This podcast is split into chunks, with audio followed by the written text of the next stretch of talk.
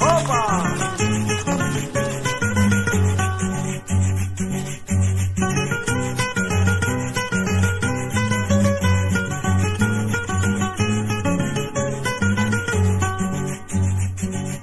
Soy campesino de los berracos y soy arriero de Sean todos y todas bienvenidos a esta primera edición del programa La Voz de los Arrieros.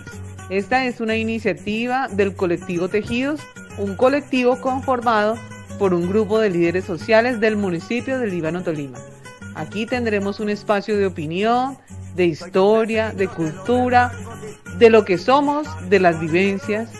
Este es un espacio también de formación ciudadana. Un abrazo a todos y nuevamente bienvenidos. Por los caminos culebreros voy acosando a la mulada, llevando y trayendo las cosas, tengo mi palabra empeñada.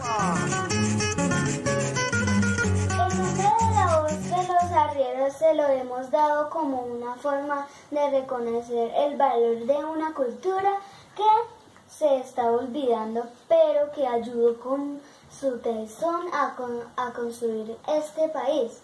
Los arrieros fueron la única forma de llegar con mercancías y personas a las partes más apartadas y difíciles de nuestra geografía acompañados por recuas de bueyes y de las mulas, construyeron una identidad.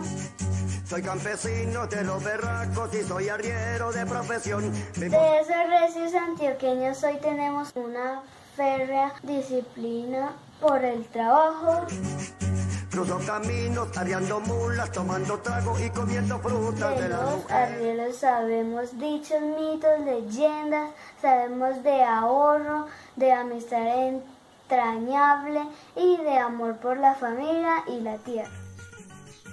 Los arrieros eran personajes del entorno rural con brazos fuertes como su carácter.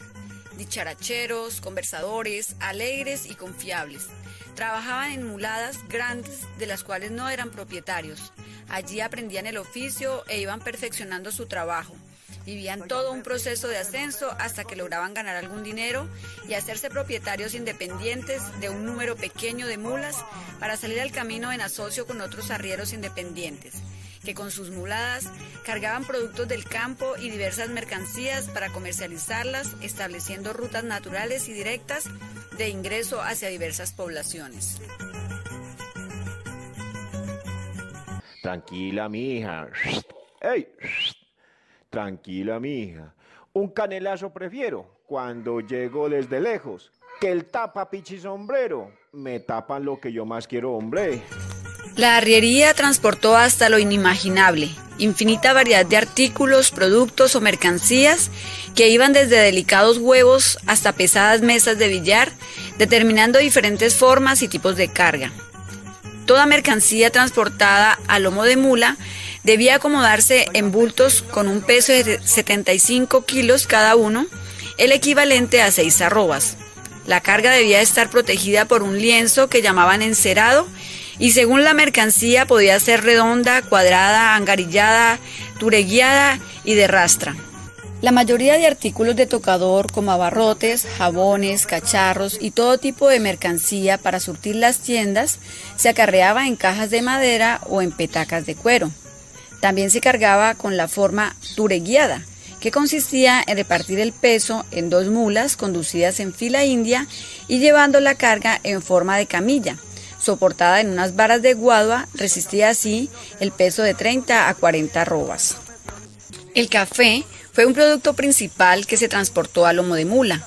La arriería se especializó en la carga de café y allí adquirió su mayor relevancia económica después de la economía aurífera. Se dice que la mayor deuda de gratitud del café es para el arriero y la mula, por sus fieles servicios. Lo moviló desde las montañas y llevó abastecimiento a los innumerables pueblos lejanos de los centros de producción y de los puertos. Ah, es que caminar por estas sendas, sí que rico, llevando todo lo que yo quiero a la mujer que allá me espera, con una arepita y frijoles para darle también a mi suegra. Los caminos reales eran transitados a diario por muchos arrieros con sus recuas. A diferentes destinos, lo cual era peligroso teniendo en cuenta que las sendas eran angostas y bordeadas de grandes abismos, por lo que el arriero debía guiar bien a su mulada, pues era su deber resguardar la vida de los animales y la carga. ¿Sabían que la palabra arriería se deriva del vocablo aria, que significa recua o conjunto de animales destinados al transporte de mercaderías?